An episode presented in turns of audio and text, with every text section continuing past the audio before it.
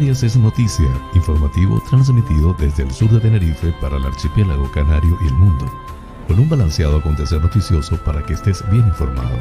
José Francisco González te brindará las noticias de una manera agradable y sin sobresaltos para que estés al día. Canarias es noticia porque la información es poder. Hoy es miércoles 6 de octubre del 2021. Amigas y amigos, sean todos bienvenidos a este espacio informativo transmitido desde el sur de la isla de Tenerife por MDQ Radio Tenerife 107.6 FM en el dial a las 7 y a las 18 horas canarias y en streaming por todas sus redes sociales. Desde ICO de los Vinos transmite Tenerife VIP a través de la website www.tenerifevipradio.com emite el noticiero a las 8 y a las 20 horas. Además, puedes acceder al programa cuando quieras por el portal informativo hellocanarias.es con las noticias más importantes del archipiélago canario, nacionales de España e internacionales. Soy José Francisco González y estoy muy complacido de llevarles este formato intentando les resulte balanceado, neutro y agradable a pesar del convulso mundo en que vivimos. Dicho esto, manos a la obra.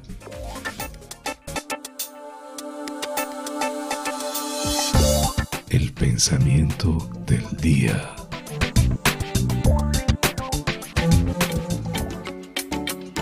No importa la edad, siempre hay algo bueno que superar. Lynn Johnston aporta una visión alegre sobre las capacidades que nos caracterizan en cada etapa de nuestra vida.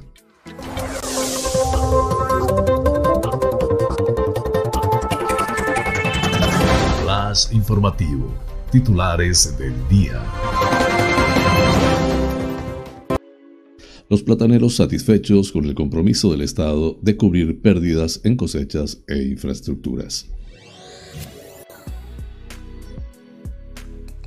Los cabildos reciben 21,8 millones de entregas a cuenta en 2021. El gobierno otorga casi 214 millones en ayudas para La Palma. Las productoras nacionales valoran el potencial de Canarias como plató para rodajes publicitarios.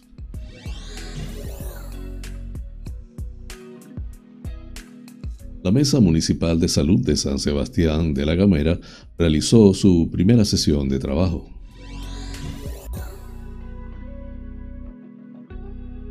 Un vendedor de la ONCE otorga un premio de 20.000 euros en San Sebastián de la Gomera.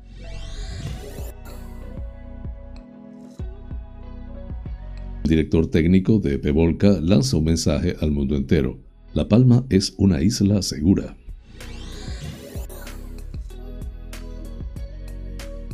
La consejera de Educación visita La Palma para conocer la situación de la comunidad educativa.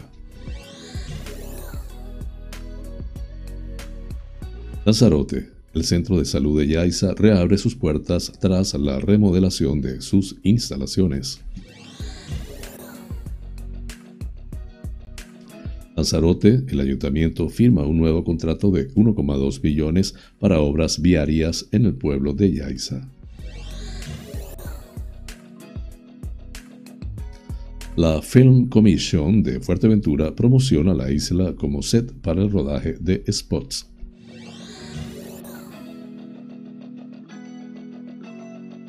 Fuerteventura, el PSOE denuncia que el Cabildo solo ha ejecutado el 27% del presupuesto. El Parque Empresarial de El Goro, en Telde, Gran Canaria, renueva su junta directiva.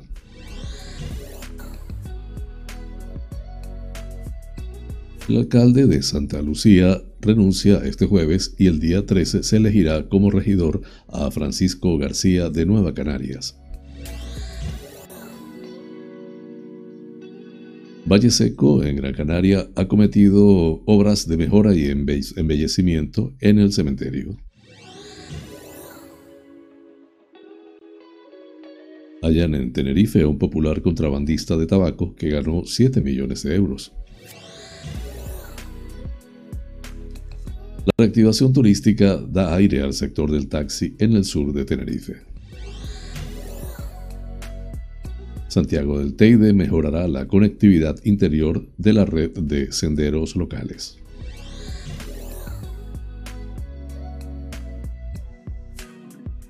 En nacionales, segundo varapalo al gobierno por el estado de alarma. Tumba el, el cerrojazo del Congreso.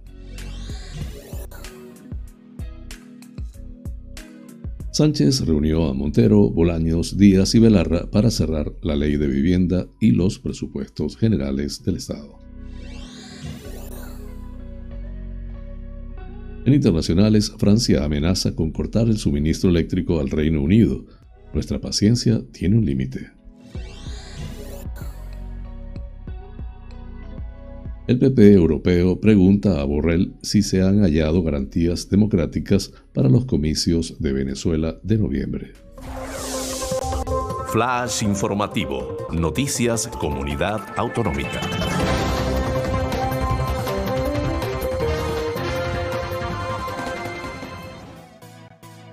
Asprocan ha mantenido este martes un encuentro con el ministro de Agricultura, Luis Planas, en el marco de la feria Fruit Attraction 2021, en el que se ha comprometido a que se cubrirán tanto las pérdidas de producción afectadas de forma directa e indirecta en La Palma por los efectos de la erupción volcánica, como los daños a las infraestructuras agrarias.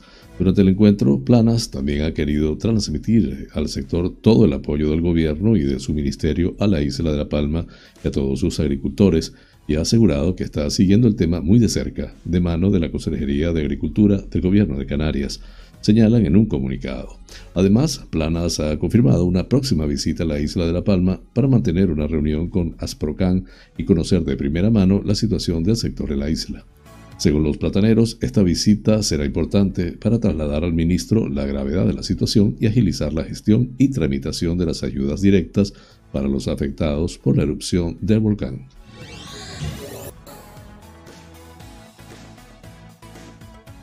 El presidente de Canarias, Ángel Víctor Torres, ha firmado este martes las entregas a cuenta de 2021 de las competencias transferidas y delegadas de la comunidad autónoma de Canarias a los cabildos insulares por un importe de 21,8 millones de euros. Según detalla el Ejecutivo en una nota, la distribución por corporaciones es la siguiente.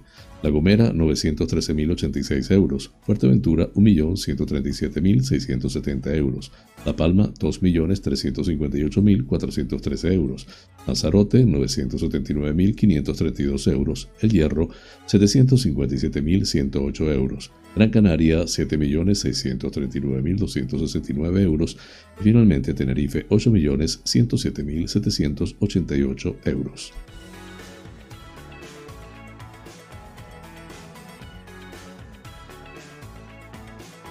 El gobierno ha aprobado este martes su segundo plan de ayudas urgentes para los afectados del volcán de La Palma por importe de casi 214 millones de euros destinados a paliar los efectos de la erupción del volcán en la isla. El ministro de la Presidencia, Relaciones con las Cortes y Memoria Democrática, Félix Bolaños, ha explicado al término del Consejo de Ministros que estos 213.763.000 euros aprobados vía decreto ley se suman a los 10,5 millones que el Ejecutivo otorgó en su reunión del pasado martes para la adquisición de viviendas y de enseres de primera necesidad. Bolaños ha detallado que este segundo paquete de ayuda para la isla afectada por la erupción del volcán de la Cumbre Vieja, en cuya elaboración han participado 17 ministerios, responde a los tres compromisos adquiridos por el presidente Pedro Sánchez en sus visitas a la isla. Prioridad absoluta para la reconstrucción, agilidad en las ayudas y constancia y coordinación de las administraciones públicas. Las medidas acordadas por el gabinete incluyen subvenciones y ayudas directas para paliar daños en viviendas y locales en casos de destrucción o daños estructurales, además de 20,3 millones de euros para desperfectos en regadíos, caminos rurales, pesca y agricultura y la permuta de fincas afectadas por otras de titularidad pública donde puedan reubicarse las explotaciones agroalimentarias. La reparación de la infraestructura se articulará a través de ayudas por valor de 22 millones de euros que se tramitarán a través de las entidades locales, además de otros 40,5 millones para restablecer la red de carreteras que gestionarán la Comunidad Autónoma de Canarias y el Cabildo Insular.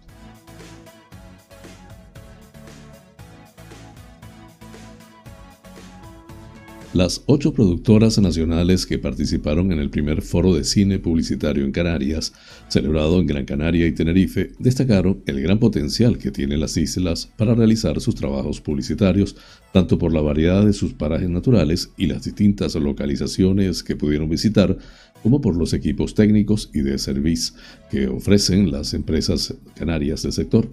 Durante cuatro días, este foro congregó a 35 directivos de las empresas más importantes del país que trabajan con grandes firmas y marcas, además de representantes de las productoras locales de Gran Canaria, Tenerife y Fuerteventura.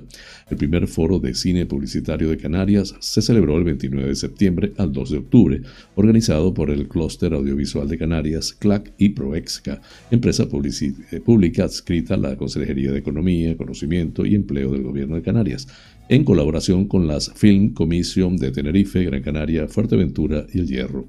En su visita, los directivos de las agencias y productoras de publicidad visitaron algunos de los parajes naturales más representativos de Gran Canaria y Tenerife y otras localizaciones que pueden convertirse en platós para realizar cualquier tipo de rodaje de spots publicitarios o sesión fotográfica, además de los platós de cine que gestiona el Cabildo de Gran Canaria en Infecar.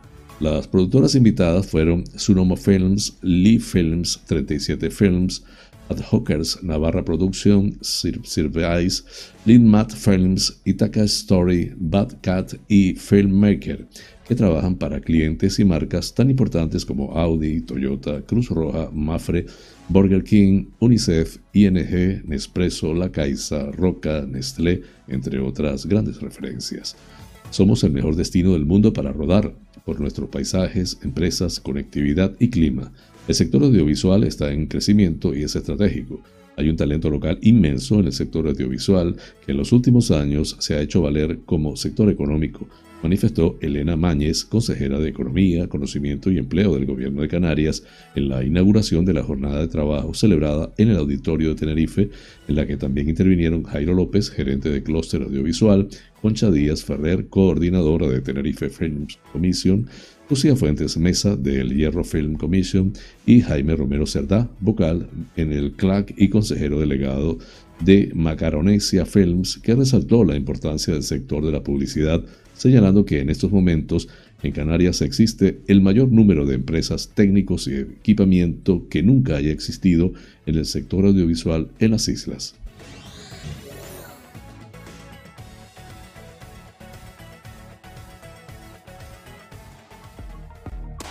La Mesa Municipal de Salud de San Sebastián de la Gomera realizó este martes 5 de octubre su primera sesión de trabajo en la que se trataron diversos asuntos para concretar las líneas de actuación de la mesa a implementar de forma coordinada entre todas las entidades y asociaciones que la conforman. El encuentro estuvo presidido por el alcalde de la entidad, Adasat Reyes Herrera, quien afirmó que el objetivo es promover la salud y mejorar la calidad de vida de la ciudadanía del municipio. Para ello debemos trabajar en una estrategia propia de salud marcando objetivos alcanzables y realistas a corto y medio plazo y que aglutine a, todos los, a todas las instituciones, asociaciones y entidades involucradas.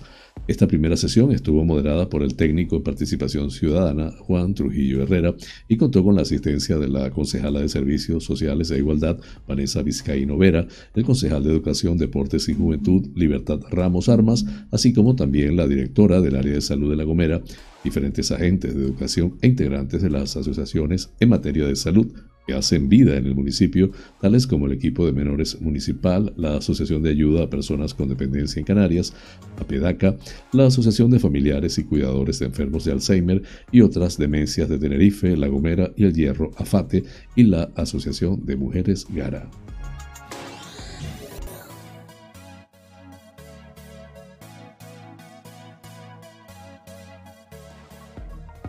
El cupón con el número 44.222 del sueldazo correspondiente al sorteo del fin de semana de la 11 del pasado sábado 4 de octubre en San Sebastián de la Gomera por el vendedor Manuel Arteaga Herrera otorgó un premio correspondiente a 20.000 euros. Aunque Arteaga conoce al, al, afortunado agraciado, la discreción que caracteriza a los vendedores de la Organización Nacional de Ciegos Españoles ha hecho imposible que desde esta redacción pudiéramos conocer más detalles del ganador, algo que por otra parte ofrece garantías de seriedad y profesionalidad en su trabajo.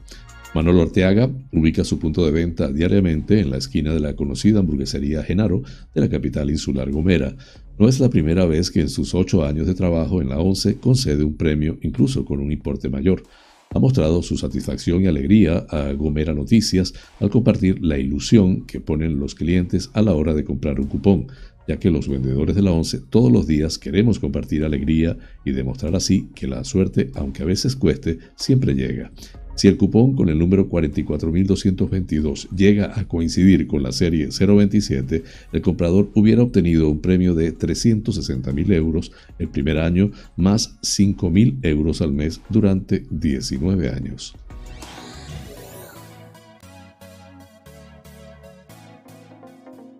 El director técnico de Pevolca, Miguel Ángel Marcuende, ha querido lanzar un mensaje al mundo entero insistiendo en que La Palma es una isla segura a pesar de la erupción del volcán, que tal y como recordó tan solo afecta un 8% como máximo de la superficie de la isla. Marcuende ha hecho hincapié en que desgraciadamente tenemos un problema grave en una parte de la superficie insular, con un, un volcán metido entre viviendas, pero hay que insistir en este mensaje, ante medios de comunicación foráneos, sobre todo para sacarles de un posible error. Ha señalado además que salvo que haya afección por la ceniza al aeropuerto de La Palma, las comunicaciones por vía aérea están funcionando bien y las marítimas perfectamente, por lo que la isla está perfectamente conectada con el resto del archipiélago y el resto de los países de la Unión Europea. En consecuencia, no cree que haya motivos para no visitar La Palma y disfrutar de la isla, de sus habitantes, de sus paisajes. El problema lo tenemos desgraciadamente en el Valle de Aridane, pero en el resto de la isla se puede estar perfectamente y eso hay que amplificarlo, afirmó Miguel Ángel Marcuende, para añadir que los palmeros son los primeros interesados en tener una actividad económica que además ayude a las personas damnificadas a seguir adelante.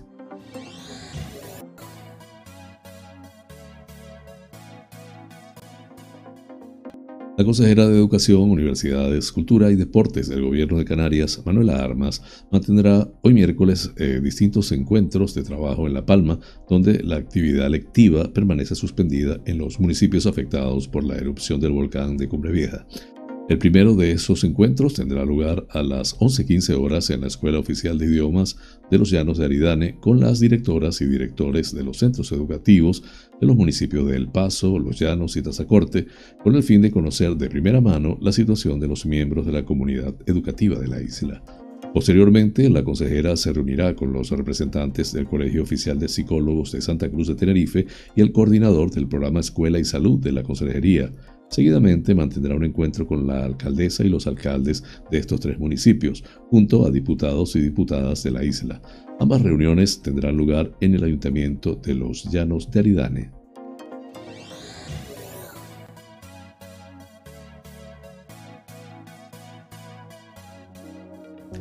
La Consejería de Sanidad del Gobierno de Canarias inició este martes la actividad en las nuevas instalaciones del Centro de Salud de Yaiza que reabre sus puertas tras ampliar sus espacios y renovar su equipamiento en Lanzarote. En el acto de reapertura han participado la directora del área de salud de Lanzarote, Noelia Umpierres, el gerente de los servicios sanitarios, José Luis Aparicio, la presidenta del Cabildo de Lanzarote, María Dolores Corujo, y el alcalde de Yaiza, Oscar Noda, entre otras autoridades. Este nuevo centro, según apunta la Consejería de Sanidad, atenderá a una población de 2.500 tarjetas sanitarias y contará con una plantilla conformada por ocho profesionales entre sanitarios, celadores y administrativos. También prevén la creación de una nueva unidad de atención familiar con un nuevo médico de familia y una enfermera, a fin de ajustar los cupos de los facultativos de la zona básica de salud y mejorar la atención de los pacientes. Sanidad añade que la apertura del centro permite incorporar los servicios de matrona, enfermería gestora de casos y de trabajo social, en la actualidad se prestan en el consultorio local de Playa Blanca. La Consejería de Sanidad informa que las obras de reforma han dotado al centro de una mayor superficie, ya que se adhiere a la antigua comisaría de policía y ha mejorado la calidad constructiva de las instalaciones con el desarrollo y ejecución de una propuesta de arquitectura y de ingeniería que dotan de eficiencia energética al edificio. En cuanto a la mejora de la eficiencia energética, el centro dispone de un sistema de telecontrol de las instalaciones de electricidad, climatización y protección contra incendios que maneja el servicio de mantenimiento desde el Hospital Dr. José Molina Orosa. Asimismo, la Consejería añade que se han realizado una instalación fotovoltaica en la cubierta del edificio para proporcionar energía eléctrica. Finalmente, desde Sanidad también destaca que los trabajos realizados han sustituido la cubierta tradicional por una cubierta invertida que evita el traspaso térmico. Se ha revestido la parte interna de las paredes para mejorar el aislamiento del centro y se ha colocado una carpintería exterior de doble acristalamiento y persianas para el control solar.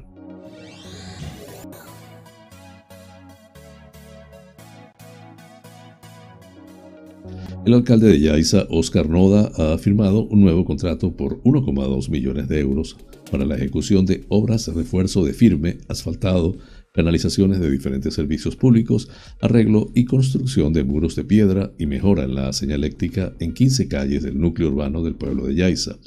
Según explica el alcalde, esta inversión está incluida en la nueva fase del programa municipal de ejecución de mejoras viarias y suma 3 millones de euros.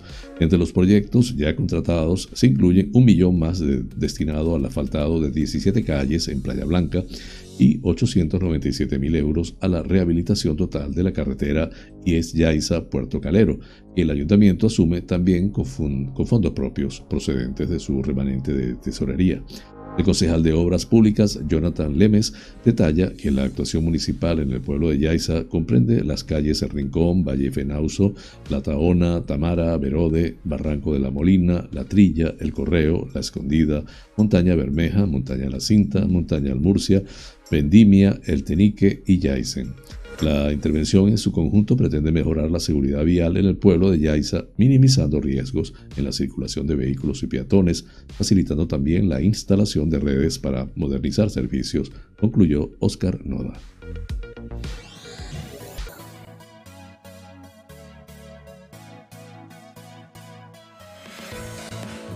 La Fuerteventura Film Commission estuvo presente en el primer foro de cine publicitario de Canarias dando a conocer a las agencias nacionales de publicidad el potencial de la isla para la filmación de campañas publicitarias.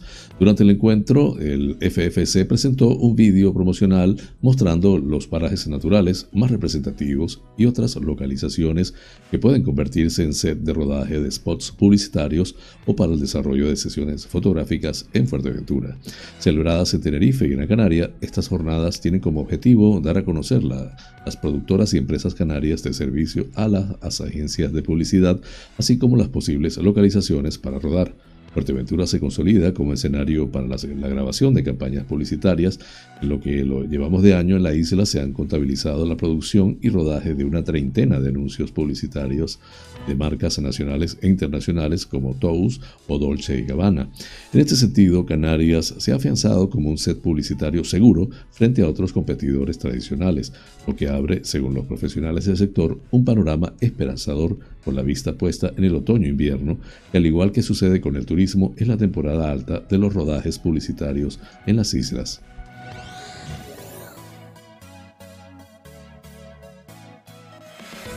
Según afirma el Partido Socialista, el Cabildo Insular de Fuerteventura tan solo ha ejecutado el 27% de su presupuesto para el presente año, según ha podido conocer el Grupo Socialista del Servicio de Presupuestos de la propia Corporación Insular. Para el PSC-PSOE, esta situación es inaudita y especialmente dramática en un año como este sobre todo porque nuestra isla es la más afectada social y económicamente por la crisis derivada de la COVID-19.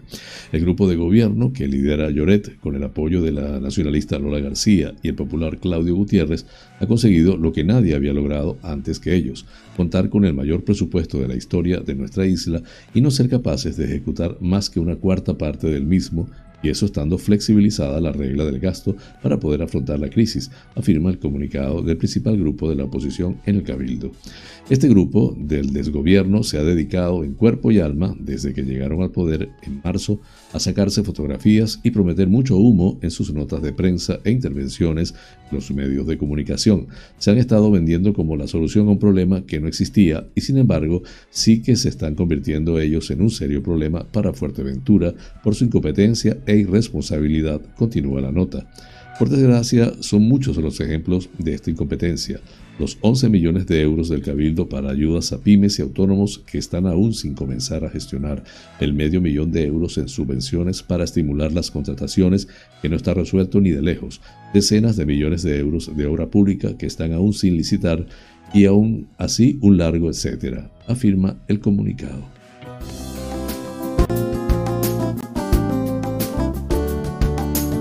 Vida sana.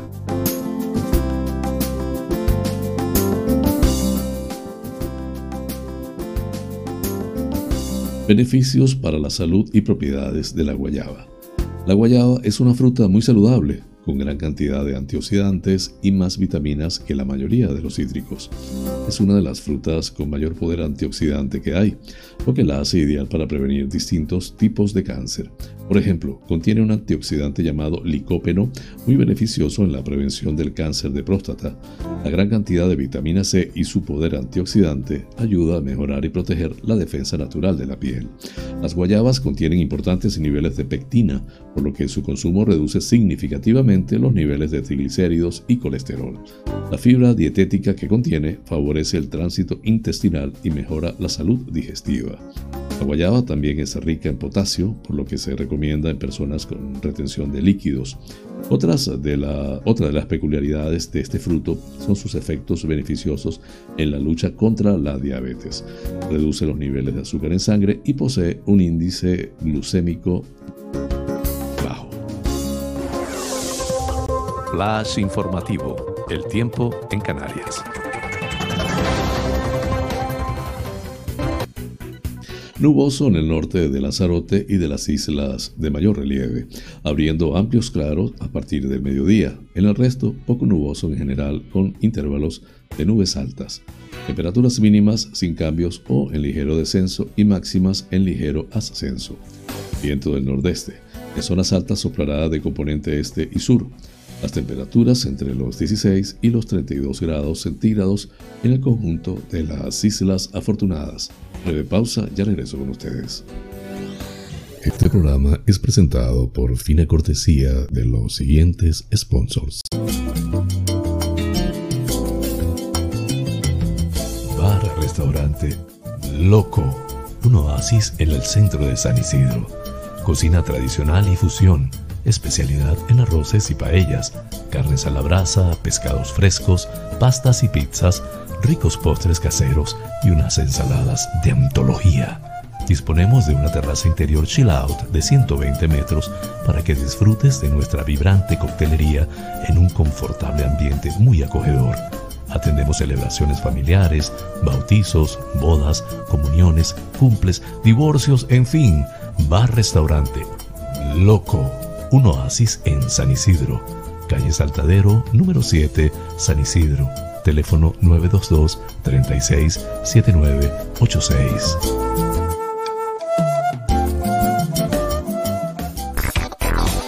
Wheeler Dealer Las Chafiras. Venta de vehículos de ocasión seminuevos con seguro, traspaso y garantía. Recibimos tu actual vehículo como parte de pago con una tasación justa. En traspasos y matriculaciones de autos de otros países somos expertos. Déjanos el papeleo y disfruta tu coche al máximo. Además, en Wheeler Dealer Las Chafiras hacemos mantenimiento pre-TV, mecánica ligera, cambio de aceite y filtro de tu coche con un servicio profesional y a precios inigualables. Visítanos en Avenida Tembel 49 Las Chafiras, teléfono 922-736-451 o visítanos en nuestra website www.wheelerdealertenerife.com. Wheeler Dealer Las Chafiras. Ven, conócenos y compruébalo.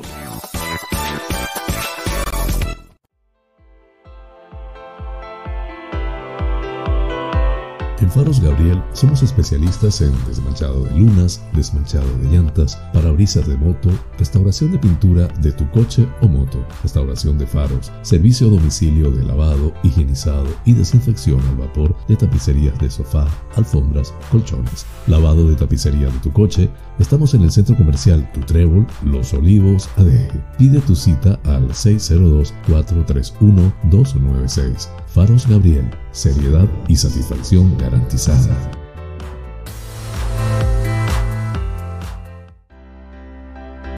Tal día como hoy, es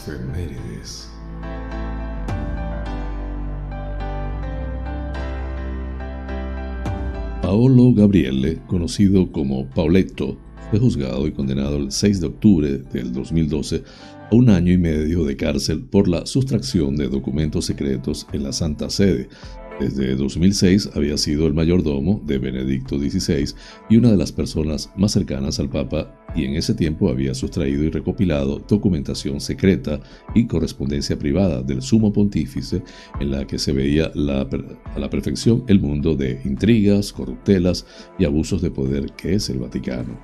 El periodista Gianluigi Nuzzi fue quien comenzó a publicar este tipo de documentos y durante todo 2012 la información confidencial fluía sin que el Vaticano pudiera hacer nada para evitarlo y cada vez más expuesto ante acusaciones de blanqueo de capitales y extorsión a curas homosexuales. Este fenómeno, conocido popularmente como el Batilix, dio lugar a una investigación encabezada por cardenales de confianza del Papa y al, al arresto de Paolo Gabriele, a quien la publicación de unos documentos a los que solo él podría haber tenido acceso apuntó directamente en cuya casa encontraron los documentos que tantos quebraderos de cabeza les había traído. El escándalo de la Santa Sede supuso una tormenta difícil de capear para el Papa y las más altas esferas de la Iglesia Católica, y son muchas las teorías y posibles culpables de esta trama que descubrió las alcantarillas del Vaticano. Fue el propio Benedicto quien entregó a Paolo Gabriele un indulto pocos meses antes de dimitir de su cargo como sumo pontífice. Flash informativo, provincia Las Palmas de Gran Canaria. El parque empresarial de El Goro, Aegoro, en Telde, Gran Canaria, ha renovado su junta directiva después de que la Asamblea General Ordinaria de la asociación refrendara su respaldo a la candidatura liderada por Francisco Pérez, Tybor Móvil SL, que continuará al frente de la presidencia. La candidatura de Pérez la completa el vicepresidente de Aegoro, que será Simón Díaz, Lavanderías Crisol SL y el tesorero Cristóbal Rodríguez e City Canary Island SLU, según ha informado Aegoro en nota de prensa. En cuanto a los vocales de la nueva junta directiva de Aegoro, se encuentran los empresarios Eduardo Hernández de Gegrisa SL, Francisco Ruiz de Plascan SA, Juan Sánchez, Juan Sánchez Herrera SL, Lourdes Pérez, Limpides y Distribuidores Canarias SL, Celedonio García, Almacenes Celedonio SL y Ángel Medina Martínez Cano S.A. La asamblea celebrada permitió también aprobar por unanimidad la memoria de las anualidades 2018, 2019 y 2020, así como el balance y la liquidación de cuentas de los citados ejercicios económicos. Finalmente, los asociados aprobaron el presupuesto de ingresos y gastos del año 2021, así como la propuesta de modificación de los estatutos de Aegoro.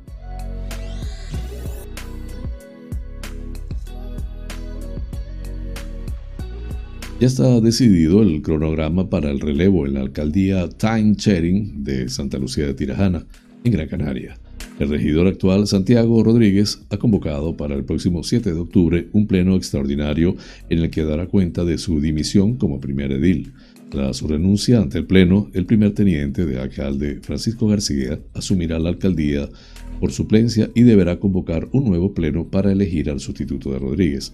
Los partidos que forman el gobierno local, Nueva Canarias, La Fortaleza y PP, acordaron en su reunión de este lunes que, en cumplimiento del pacto firmado en febrero de 2020, en ese otro pleno extraordinario, que será el miércoles 13 de octubre, los concejales del Ejecutivo elegirán a Francisco García como nuevo alcalde. Estamos cumpliendo nuestro programa, somos un grupo de gobierno estable y cohesionado y vamos a seguir siéndolo tras el cambio de alcaldía, afirmó ayer Rodríguez. En el pleno del día 13 todos los grupos pueden proponer a sus cabezas de lista, la mayoría absoluta en esta en 13 votos. Nueva Canaria, La Fortaleza y PP suman 14. El Ayuntamiento de Valle Seco, a través de la Concejalía de Cementerios que dirige Pacuco Rodríguez Vega, ha finalizado la campaña de mejora y embellecimiento en una primera fase del Camposanto Municipal. En esa línea, a través del área de cementerios, el consistorio Valle Seguense ha realizado la tarea de mejorar parte del cementerio con arreglo de las parterres centrales, colocación de mallas antihierbas y otra malla geotextil antipunzante, garantizando así el mantenimiento del trabajo cometido. Además de la limpieza completa, plantación de césped, la zona se ha embellecido con el depósito de nueva grava blanca, con la intención de hacer de este espacio municipal un lugar más amable para la vecindad de la localidad. Por otro lado, en la cara norte del Campo Santo se ha llevado a cabo el piedra de cantería del el diseño del pico de la laguna, dando un aire más cálido y amable a las instalaciones. Para Rodríguez es imprescindible el buen cuidado y mantenimiento de un lugar tan importante para los vecinos y vecinas de nuestro municipio.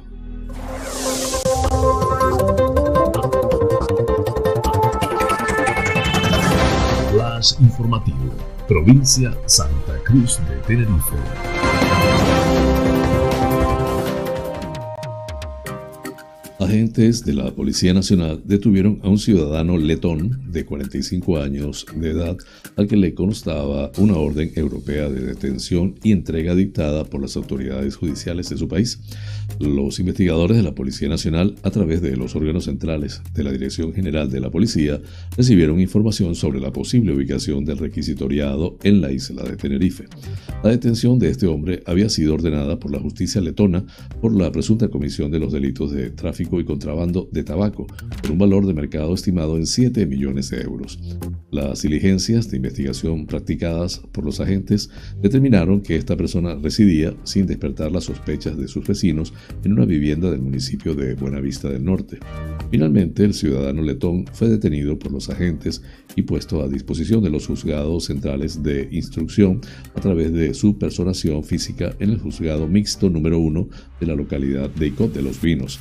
Las actuaciones han sido realizadas por policías nacionales de la UDICO, de la Comisaría Provincial de la Policía Nacional de Santa Cruz de Tenerife.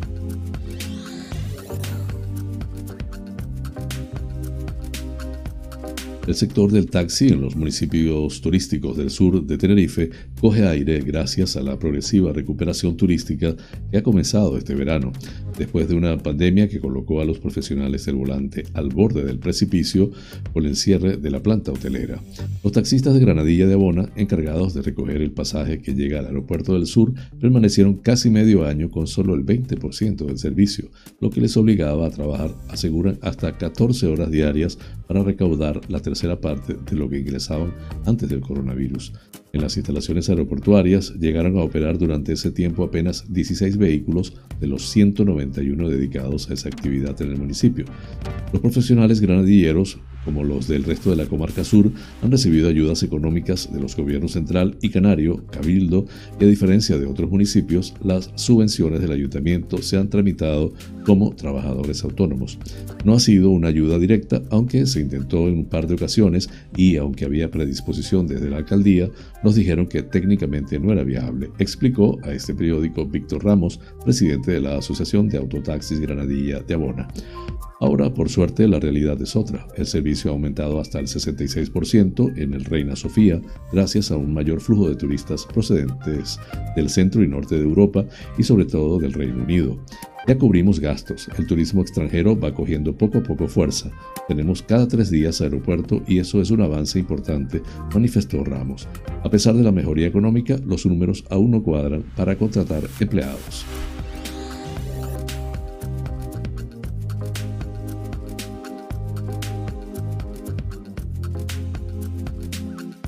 El alcalde de Santiago del Teide, Emilio Navarro, procedió a firmar recientemente el acta de inicio de las obras de restauración, señalización y homologación de senderos para mejorar la conectividad interior de la red de senderos del municipio, para cuya actuación se destinan 80.000 euros que provienen de una subvención de la Viceconsejería de Lucha contra el Cambio Climático en las áreas de influencia socioeconómica de los parques nacionales de Canarias, que fue solicitada en su momento por el ayuntamiento. El objetivo del proyecto es llevar a cabo intervenciones de limpieza, retirada de escombros y desbroce de senderos, la reconstrucción y reparación de fábricas de mampostería seca, la construcción de miradores y la mejora de los pasos bajo nivel del anillo insular, entre otros.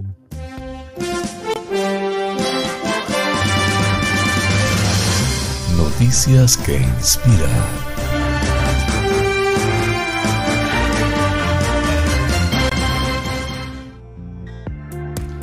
Un jardinero británico entabló una singular amistad con un pájaro petirrojo llamado Bob, al que visitaba al menos dos veces por semana. En vista del entusiasmo de Bob por la cámara, la pareja se ha hecho mundialmente famosa por los vídeos de sus enternecedoras travesuras en el jardín.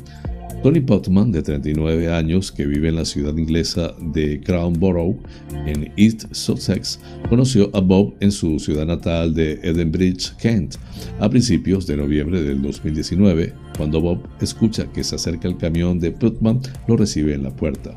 Bob tiene y tendrá que aterrizar en mi cabeza si quiere, Puedo acercarme a él y no le preocupa en absoluto, dice el jardinero sobre su conexión.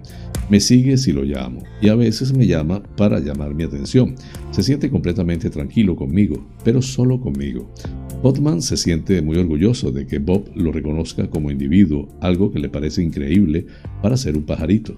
Bob desapareció después de la primavera de 2020, algo que Botman esperaba ya que los petirrojos establecen su territorio a finales del otoño o principios de invierno, incuban sus crías y se quedan solo hasta el final de la primavera cuando abunda la comida. Sin embargo, para sorpresa de Potman, Bob regresó. Según Potman, los petirrojos suelen acostumbrarse a él y lo siguen con la esperanza de recibir sabrosas golosinas. Durante el año ha conocido a ocho petirrojos en total, pero Bob es el único que ha regresado. Otman explica con detalle eh, la conexión que comparte con los petirrojos. En realidad, todo empezó hace seis años con otro petirrojo al que llamé Robin. En aquel momento no me interesaba la fotografía ni las redes sociales, pero cuando conocí a Robin, todo cambió, se convirtió en mi tema fotográfico, añadió. Durante el invierno de 2014, el jardinero pidió prestada una vieja cámara DSLR y aprendió a usarla por su cuenta, dijo. Robin me mostró un mundo en el que nunca había pensado. Seis años después, Robin se fue, pero Bob ocupó su lugar. Botman relata su dulce interacción en su página de Facebook. Botman y Robin, e incluso vende láminas, tarjetas y calendarios a sus seguidores de todo el mundo. Botman dice que recibe innumerables mensajes de usuarios de Internet agradeciéndoles a él y a Bob por alegrarles la vida en tiempos oscuros. Sabe que su improbable amistad es excepcional, pero el interés mundial que despierta Bob no es la única alegría que ha llevado a la vida de Putman. Después de un par de meses, cuando Bob regresó al jardín en 2020, el padre de Putman sufrió una aneurisma cerebral al día siguiente. Las visitas al hospital estaban restringidas por el COVID-19 y la familia de Putman soportó un proceso de espera de tres semanas. En medio de todas las dificultades, el padre de Putman se recuperó y el inesperado regreso de Bob fue muy oportuno. Tomarle fotografías y estar con él me tranquilizó, dijo Putman. Olvidé mis problemas por un momento. El jardinero, que también se, hizo amigo de un zorro y un cuervo, y esta vez eh, cada vez más interesado en la macrofotografía, se está preparando para realizar numerosas sesiones fotográficas y cinematográficas durante el invierno. Planea filmar con fortuna con Bob sentado a su lado, si él quiere, contar toda su historia. Bob es un animal salvaje, va y viene a su antojo, y no hay mayor privilegio que ganarse la confianza y el respeto de un animal salvaje, dijo Potman a The Epoch Times. Me siento verdaderamente honrado de llamarlo mi amigo. Tenemos que cuidar más a nuestros animales, añadió. Son fácilmente olvidados en nuestro ajetreado mundo y en nuestro agitado día a día. Tómense un momento para notarlos y apreciarlos. Eso es todo lo que hago. Fuente de Epoch Times en español. Flash informativo. Noticias nacionales. La decisión de la mesa del Congreso con los votos de PSOE y Unidas Podemos de dar cerrojazo y parar el reloj de las Cortes Generales fue inconstitucional, Así lo asegura el Pleno del Tribunal Constitucional, que considera vulnerado el derecho a la participación política, en una decisión que ha contado con cuatro votos particulares, entre ellos el del presidente Juan José González Rivas. Los magistrados han estimado el recurso interpuesto por Vox contra la congelación de los plazos de las iniciativas parlamentarias tras el decreto del primer estado de alarma, el 19 de marzo de 2020, tras las primeras restricciones por la pandemia. La mesa del Congreso dejó en suspenso las respuestas del gobierno a preguntas parlamentarias o la presentación de enmiendas a los proyectos y proposiciones de ley. En la resolución de admisión a trámite, el Tribunal de Garantías explicó que en este recurso concurría una especial trascendencia constitucional porque planteaba un problema y afectaba a una faceta de un derecho fundamental sobre el que no hay doctrina de este órgano. Asimismo, apuntó que la impugnación planteada por Vox trascendía del caso concreto al plantear una cuestión jurídica relevante y generaba repercusión social o económica y porque podía tener unas consecuencias políticas generales. Se trata del segundo varapalo que recibe el gobierno por la vulneración de derechos fundamentales durante la pandemia. La primera fue el propio decreto del primer estado de alarma que consideró que el confinamiento no hubo una limitación de derechos propiamente dicha, sino una suspensión que tenía que haber sido regulada mediante el estado de excepción. La sentencia contó entonces con cinco votos particulares, los cuatro de ahora, los progresistas Cándido Conde Pumpido, María Luisa Balaguer, Juan Antonio Xiol y el conservador González Rivas, además de con el de Andrés Ollero.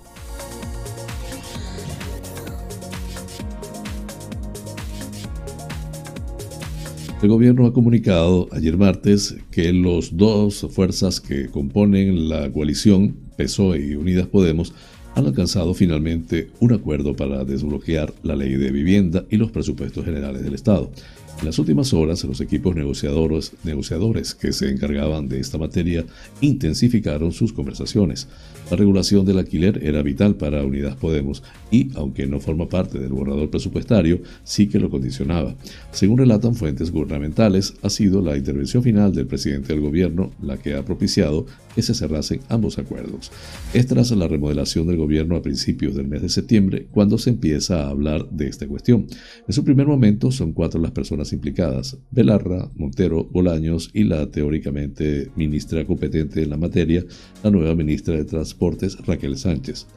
Pero en las últimas dos semanas, cuando las cosas se precipitan, una vez que Pedro Sánchez manifiesta que quiere los presupuestos rápido, se intensifica el canal de interlocución Bolaños-Belarra, también con Yolanda Díaz. El proceso fue así. El lunes a las 8 de la mañana se reunieron los ministros de Hacienda, Derechos Sociales, Transportes y Presidencia, acompañados de sus equipos. Se produce un acercamiento de posturas y se intercambian documentos. Por la noche se envía un último documento y se citan a primerísima hora de este martes. Bolaños, Belarra y la ministra Sánchez perfilan cuestiones técnicas. Es después de esa cita cuando el presidente convoca a Díaz, Bolaños, Belarra y Montero para solemnizar el acuerdo. Culminamos así las noticias nacionales. Flash informativo. Noticias internacionales. El gobierno francés ha endurecido este martes su discurso contra Reino Unido en relación con la disputa abierta por la concesión de licencias pesqueras que ha amenazado con cortar el suministro eléctrico a territorio británico, al tiempo que ha pedido a la Comisión Europea que sea más firme para que Londres cumpla el compromiso del acuerdo del Brexit. La pesca en aguas del Canal de la Mancha ya fue motivo de disputa en las negociaciones sobre el acuerdo de retirada y lo sigue siendo tras la salida definitiva del Reino Unido del bloque comunitario. Las autoridades británicas han rechazado las solicitudes para faenar de la mayoría de los barcos galos que las había solicitado y el pulso político va en aumento.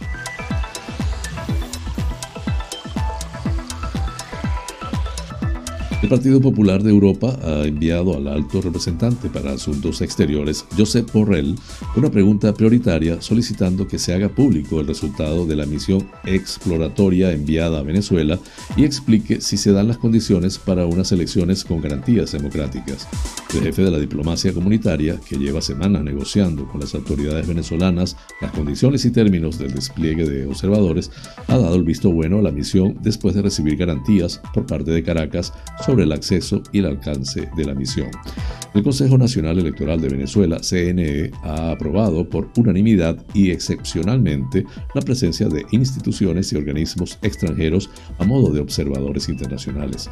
Se ha confirmado que se dan las condiciones necesarias y adecuadas para que se lleven a cabo unas elecciones libres, transparentes, democráticas y verificables en el marco electoral actual de Venezuela inquiere el PP europeo, además de interesarse por cuánto de confiables son las autoridades del CNE. Con este tema culminamos las noticias internacionales.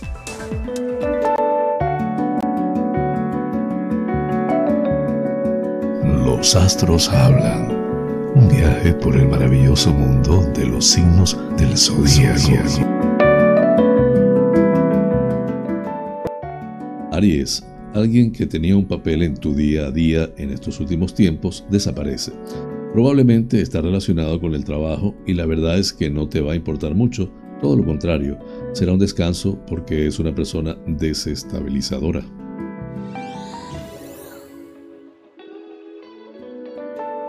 Tauro, si has conseguido alejar de tu vida a una persona que te estaba resultando tóxica o manipuladora, da gracias por ello y pasa página cuanto antes. Vas a sentir un descanso mental y mucho bienestar. No le des vueltas a lo que sucedió con ella.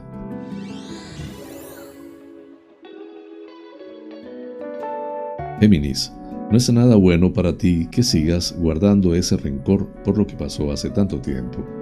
Es hora de sanar esos sentimientos y comprender las circunstancias. Sube a un escalón superior y perdona. Es la mejor manera de sentirte libre y en paz.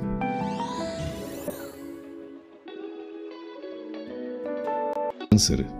Busca inspiración en algo relacionado con la belleza o con la cultura en alguna de sus formas para una tarea que tienes entre manos, ya que así tu creatividad se verá potenciada.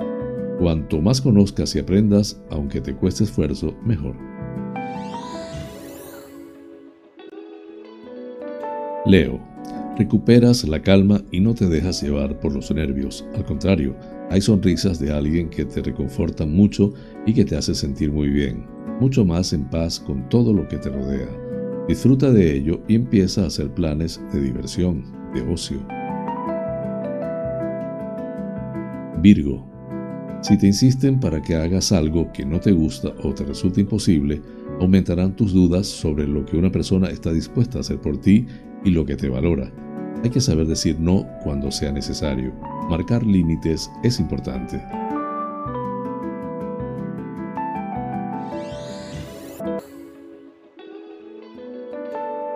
Libra. La luna nueva estará hoy en tu signo con una fuerza muy positiva en lo que a todo lo que tenga que ver con el intelectual o el aprendizaje se refiere. Su influencia la notarás en todo lo que te propongas. Vas a conseguir algo que te apetece mucho.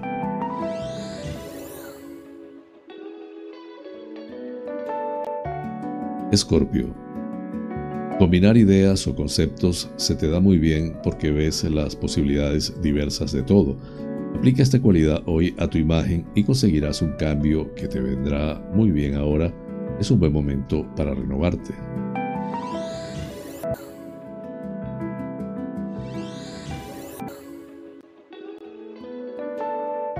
Sagitario, se aleja poco a poco cierto ambiente enrarecido que estaba sufriendo sin poder evitarlo, probablemente en el trabajo por la actitud de ciertas personas. Si aún te quedan días libres, haz planes para distraerte y dejar de lado todas esas malas influencias.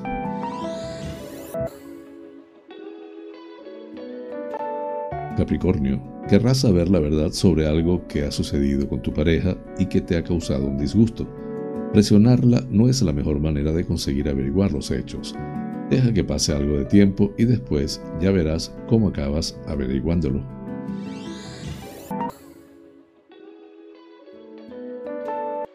Acuario, Vives hoy una situación divertida o un tanto surrealista y eso te hace sonreír y reflexionar sobre la importancia o no que tienen ciertas cosas.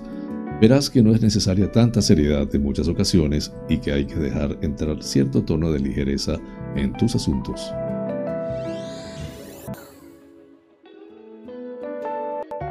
Isis, intentarás buscar por todos los medios una nueva oportunidad laboral para un amigo o amiga o un familiar. Es justo porque se la merece y no te debe de preocupar ni importar lo que piensen los demás. Tú lo haces porque es lo que crees honestamente.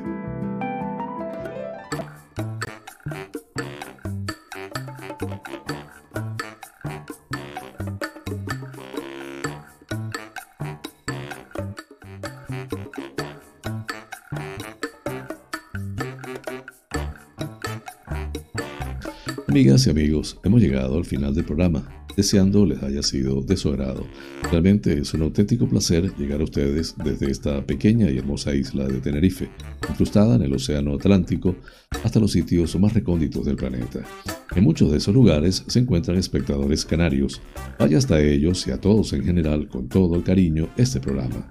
Por mi parte, les invito para mañana, a la misma hora y por el mismo lugar, para encontrarnos con el acontecer de las Islas Canarias y del mundo.